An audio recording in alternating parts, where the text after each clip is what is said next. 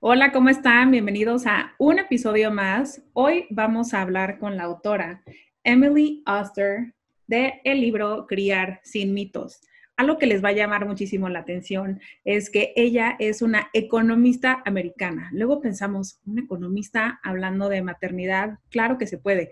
Y lo que nos está dando en su libro es información, data. ¿Para qué? Para que tú elijas lo mejor que funciona para ti, para tu familia. Recuerda que es tu maternidad que tú decides. Yo estoy muy feliz y muy honrada porque Planeta Libros me pidió leer este libro antes de que fuera publicado y poder dar mi, pues mi opinión, ¿no? Que aquí la pueden ver.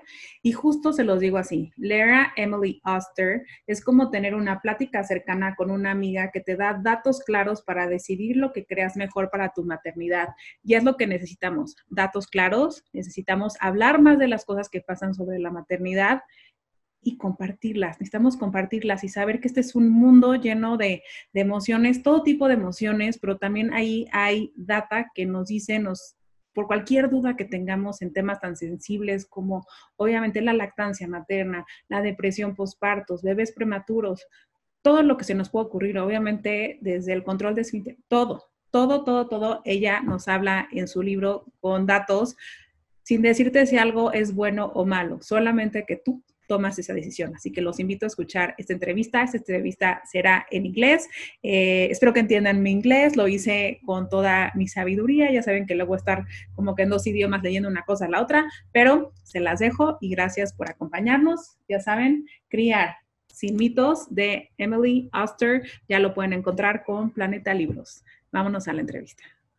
Welcome welcome to my house. This is actually uh, a new way of making things via uh, internet and technology. So um, i have here emily's book. We're going to talk today with her. Her new book criar sin mitos okay? This this is really uh, the launching campaign of her book. And I, I had the honor to put what i thought about your book. And what i would say is like if you had a conversation with a friend about what motherhood is about, but with data, and at the end, you are free to make the choice you want to take, right? Yeah, I think that's, I, I hope that it is conveying that. So that's really nice to hear. So, um, why to write a book? I know that writing is a very therapeutic way of expressing our feelings or maybe something that we don't have clear or we want to express anything. But I think that maybe for you being a mom and talking to mom to mom, um, it's more than therapeutic. It's it's like talking like I say to a friend, right? But maybe you needed to write to get some answers while in your maternity. So yeah, no, I think it's exactly right. I mean, I think I wrote I wrote these books because I wanted them to exist because I wish that they had existed when I was having, you know, when I was when I was pregnant. Um, I wrote the first book, uh, the first book that I have about pregnancy, and I, it was really from the place of saying, I wish this book had um, would exist. I need to know the answers to these to these questions, and maybe other people would want to have these answers uh, too. And and this book is is like that as well. You know, when I was in the beginning of having a baby and I wanted to know like how important is it to breastfeed and how do I think about sleeping and how do I potty train and all these kinds of questions. I, I wanted the data and I looked for the data for myself. And that's really, you know, where the books came out of. That that is great. Um, I'm also a mom. I'm actually a preemie mom, and when I I finish your book, there are so many uh, themes that for preemie moms are very uh, important, and there is not so much information about having a preemie baby in Mexico. It's no information, and that was the reason I started to talk about my experience. You know, but when talking about preemie babies, you need to have data you know yes you can talk about your your experience and how you felt but you have to know that not all the babies have the same outcome right and i think it, that happens the same with pregnancy with motherhood uh, nowadays we live with bunch of information everywhere social media and platforms like VOD with all this type of documentary and content. Everywhere there's content. Google seems to be the one that knows everything about what's going on with with children. And another thing that happens very common in mexico is the facebook groups about mom. It seems like they know uh, everything better than a pediatrician. And this is very something like i don't know if happens in the united states. Yeah. yes yes. So when yeah, when i yeah that's so so when i i read your book it was like you're giving us all this data for us to make like the perfect decision for our family. I think that when when you're becoming a mom or when you're pregnant you you have to choose what type of mom you're going to be and you don't even have the baby there right? So what can you say to all these new moms um, about all the information they're getting every day all the time so i mean i think that part of what's so hard about your first kid is that you're that everything is so new and everything feels so important. Like every single tiny decision you know what onesie should they wear? Should they wear pants and a shirt or a dress? Like things which now you know as a parent of an older kid you're like why did i think about that? in the moment are really like seem so important. Um and so uh so i you know i think that part of part of kind of what i would i would say there is i think you need to um you you need to kind of think about what is really important and what are the decisions that are that are really going to going to impact things. And also remember that most of the decisions you make there are many good ways to do it. And and i think that's part of what's really hard is like everyone who tell, gives you advice is seems to be conveying to you that like if you don't do it the right way this is this is the thing that's going to mess up your kid. Um, and i think just remembering like there's basically nothing like like that. There's mm-hmm. very few choices you would make that would have anywhere near that kind of importance. And so there's a little bit of a permission to kind of do the things that work for you to trust the instincts that you have um, to maybe not listen so much to other to other people and have confidence in in the choices that you make so when you became a mom, do you think that the feelings that you ma- you really felt was love and frustration? I'm sorry, you broke up for one second. Uh, okay. Sorry. When when you became a mom, do you think that the feelings that you felt the most were love and frustration at the same time? Yeah, I I love love for sure. Would I say it's frustration or confusion mm-hmm. um, sort of like like kind of overwhelmed confusion. Um, you know i think when i think about that first year i i think there were so many more times when i was just like i don't know what to, to do. Like this isn't going great and i can't figure out how to fix it um, which was not not you know most of the other things in my life when like at my job it's like okay i'm just gonna work like i'll work harder. Like i'll just work as hard as i can to to you know do and and that will help me achieve. And you know you can work as hard as you can but it still doesn't make your baby go to sleep. And i think yes. that was like a that was like a hard lesson. Yeah i actually think that we learn about love we learn about frustration and i learned about guilt. I learned about guilt was like the second feeling i felt when my baby was born at 27 weeks so wow. yeah, that is something that I talk with moms about like, yes, all of your maternity, motherhood guilt is going to be present, but it's like a way that don't let it stop you. You have to see what are you feeling guilty and then make actions over that guilt, right? Yeah.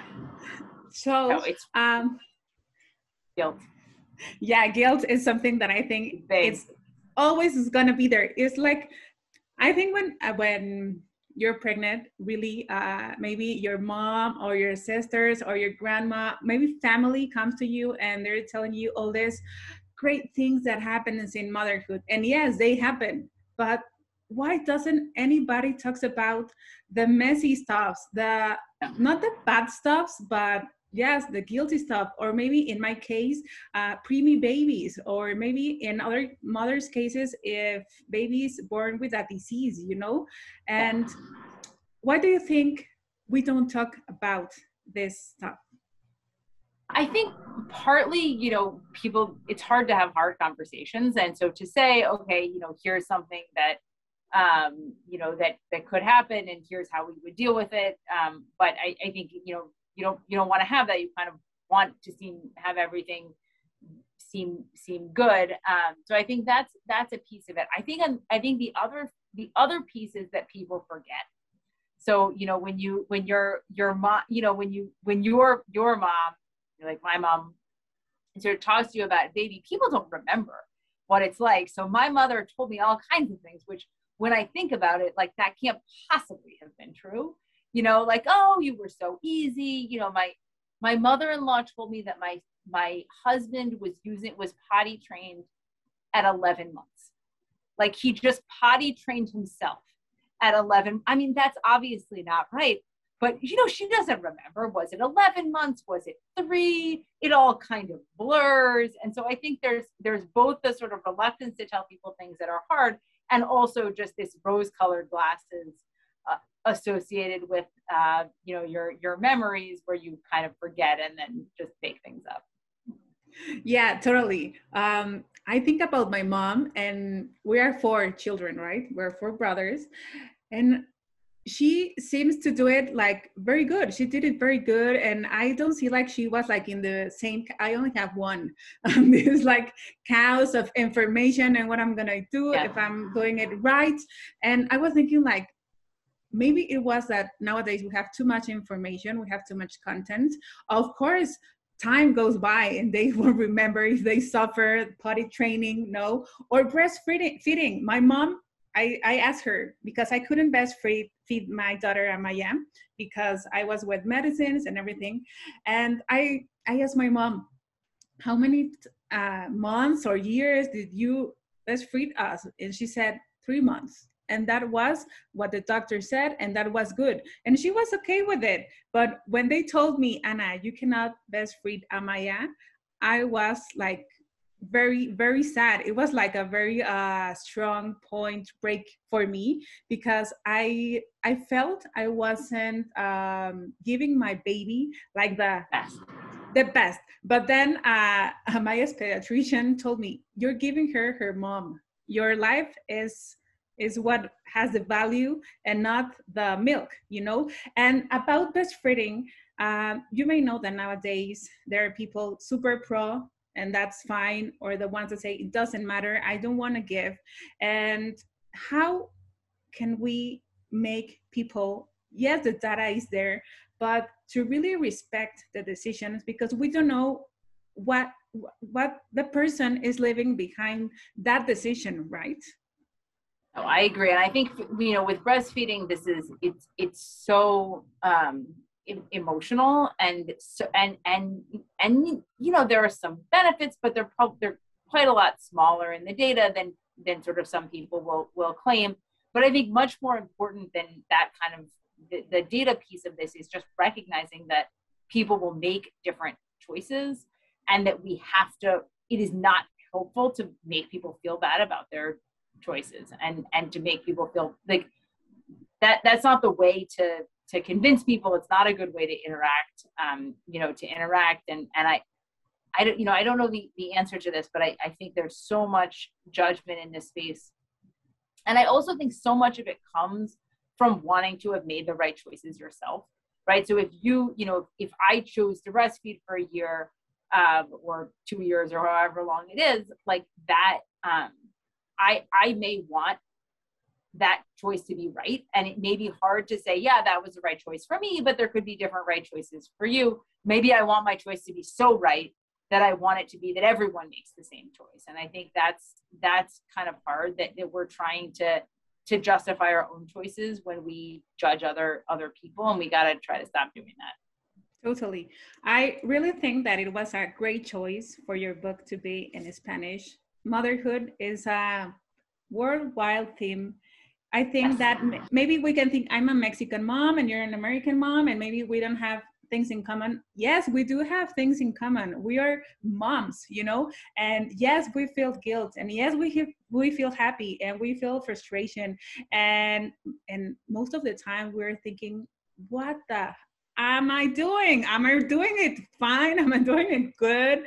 It's like right? You think no there's there's nothing nothing makes you feel more like a failure or more like a success than your kids. Like there's just not there's like it's it's all of my highest highs and my lowest lows are times that i think i did that i'm doing that right or boy i'm not doing this. Like you know the those moments when you're like when you start talking and then you say oh no i'm saying the wrong thing it's coming out of my mouth and it's wrong. It's it's wrong. I know it's wrong but it's doing it anyway. Totally totally. And i was just like last week i was talking to a friend and then she told me i really like them when they're babies. And my answer was yes because when they're babies like you are in that same age. And when you see like your baby is five you don't really want to get that you're five years older. Like when your children get older you're also get older. you're also getting older. Yeah but i think there's like a unconscious or i don't know what the, what the word is that you think like no i'm like in the same point of my life. No you're also getting older with them right? Yeah no it's it's true. Although i will say i was not so into babies um, i like my kids much better now that they're that they're even though i'm also older uh, i they're so much more like it's so much easier for me to interact with them and i you know and they're and they're kind of interesting. Yeah i think each each of the of their babies or toddlers or you know i'm very scared of teenagers. I can i can me too. my oldest kid is my older daughter is 10 and i'm very anxious about where you know like like some boy gave her a hat and i was like i'm not ready for that like i i don't know i don't know how to what to take for i don't know what to do i i don't know yeah, it's because when they're little, maybe you give them two choices and they have to choose. But when they get to teenagers, they have a bunch of information. And nowadays, with all this kind of maybe their iPads or whatever, yeah, their phone, they're going to have more information. But what I loved about your book, and I think it, we really need it in Mexico, is because Mexico is a very traditional country. And sometimes uh, myths or taboos of the grandmother or of your mother can kill a data you know? And for my generation it's been very like difficult to say i'm not gonna do that way because my grandma used to do it that way you know? We have to to set and have the data and make it clear.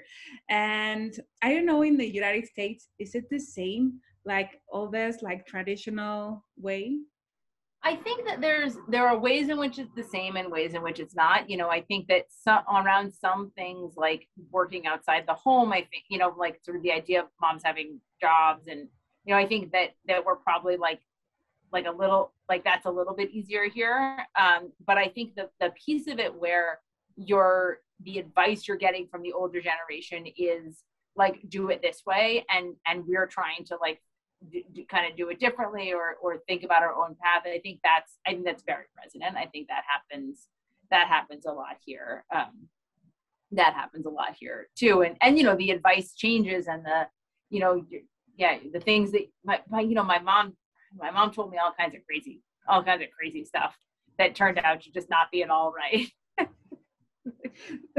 so but she's uh, very when, convinced yeah they're very convinced about their what they're telling. Uh just a few days ago my daughter fell really and she like got all this bleeding and everything and she fell to sleep. And i of course uploaded it to my instagram and some moms were like don't let her sleep. It's very bad. And i was like talking to the pediatrician and he told me it's not bad. It's something that it can happen after it's the like if she hit her head maybe that was a thing that can make her do something like in under well i don't know the word but algo neurológico right? Like to have a damage but not going to sleep sleeping right. Yeah but this is the kind of myths and taboos that that that people have like when you were children that you hit and your mother was like don't fall asleep. And you were like you didn't even know why right No, when I when my daughter was born, my mother came to visit and she was like, You can't walk on the stairs. I was like, why not? Like I'm I'm fine. Like I you know, like I, I and she was like, No, don't don't walk don't walk up and down the stairs. That was like her thing. I just I, I never figured it out. She just like that was she thought that and that was it. Another uh, theme that you talk about is uh, postpartum depression. And I, I suffer from it because of what I lived. And when you talk about this uh, stuff, do you talk also to women that pass this kind of situations or you focus only like in different investigations you get or how do you do it? Because so so when i when i write the books i i focus on the data. Um, one of the things about having written these books is that then i talk to a lot of women who have you know gone through um, you know postpartum depression miscarriage stillbirth like a lot of these sort of ki- kinds of things that again we don't really we we don't expect we don't talk about enough. Um, you know i think postpartum depression and miscarriage for me are kind of the top of the list of things where it happens to a lot a lot lot lot of people and we don't really talk about it very much and and it sort of takes on this air of like well i don't want to like that should be a secret don't tell people and and then and then it's it's both very hard and very isolating um so you know i think then yeah. sometimes people talk to me because I don't know. Yeah, because you're giving them the data, and that makes uh, a connection with where you're living or you lived. And what happens maybe in this kind of topics is that you don't find persons, and maybe they're a person who lived it also, but they don't talk about it. And when they people talks about it, you can say, "Hey, I'm not the only one that suffer from this." But talking about uh, just like to wrap up and then go to the end about postpartum depression what do you think because they tell me all the time how do you work with it and i was like i didn't work i didn't work with a psychology or with a therapy. What it was for me it was writing. That was my way of like making conscious of what uh, i've worked. But really uh, in your data how many uh, women have this postpartum depression? And how how much of them really go on with her lives and say, okay, now I'm fine? So, um, so postpartum depression is very treatable, but it's about 20% of uh, of women. So it's really common, um, you know, particularly, um, and you know, it comes in different forms, and and there are different ways to treat it, and sometimes, you know, just recognizing it and and sort of doing some therapy, writing, more sleep, what you know, whatever it is. Sometimes that's enough, and then sometimes you need to do um, need to do more. But uh, but it's it's um, it is it is very treatable, um, and I think that's part of why it's so bad that we don't recognize it, um, and because there are things you can do, and I think in that moment it feels like well, there's nothing anyone could do to make you to make it better and there's that step to recognize no I, I do need to talk to somebody and they can make it they can make it better Totally. And one thing that I like to talk with moms is that we need to be our priority as a woman, as a woman. And we have to work in ourselves in order to have children that are really uh, who they want to be, right? And not all about this uh, frustration. And we need to talk about things that are happening to us in our motherhood way because we're to meet other women that are living the same experience as uh, as we're doing. So um, i really like what you quoted that the more we talk about what happens in motherhood the more women we will help. And i think your book is going to help a lot of uh, well hispanic women uh, because it is in spanish uh, because as, as i said in latinos the traditions are like there but we need to have data and because of that data, we have to make the best decision that works for our family, right? Exactly. That's what I'm saying. thank you, Emily. So thank you so um, much. Thank you for your time, everyone. And we're gonna we're very pleased you to have it here. And of course, you can come to Mexico soon. And I hope so. Thank you for your book. Thank you so much. Thank you. Bye. Bye. Pues muchas gracias a todos por escuchar esta entrevista. Sé que sin duda será eh, una buena reseña, una buena introducción para que ustedes puedan leer este libro eh, y creo que se vale leerlo todo mundo, tanto papás como mamás, como abuelos, tíos, estás embarazada o no estés embarazada o está en tus planes tener un bebé, léelo. Al final del día, criar es parte de nuestra naturaleza y por qué no hacerlo sin mitos. En, en, este mundo actual lleno de tanto contenido, hay que acercarnos a lo que está ahí, a la data. Así que muchas gracias por acompañarnos y nos vemos en el próximo episodio.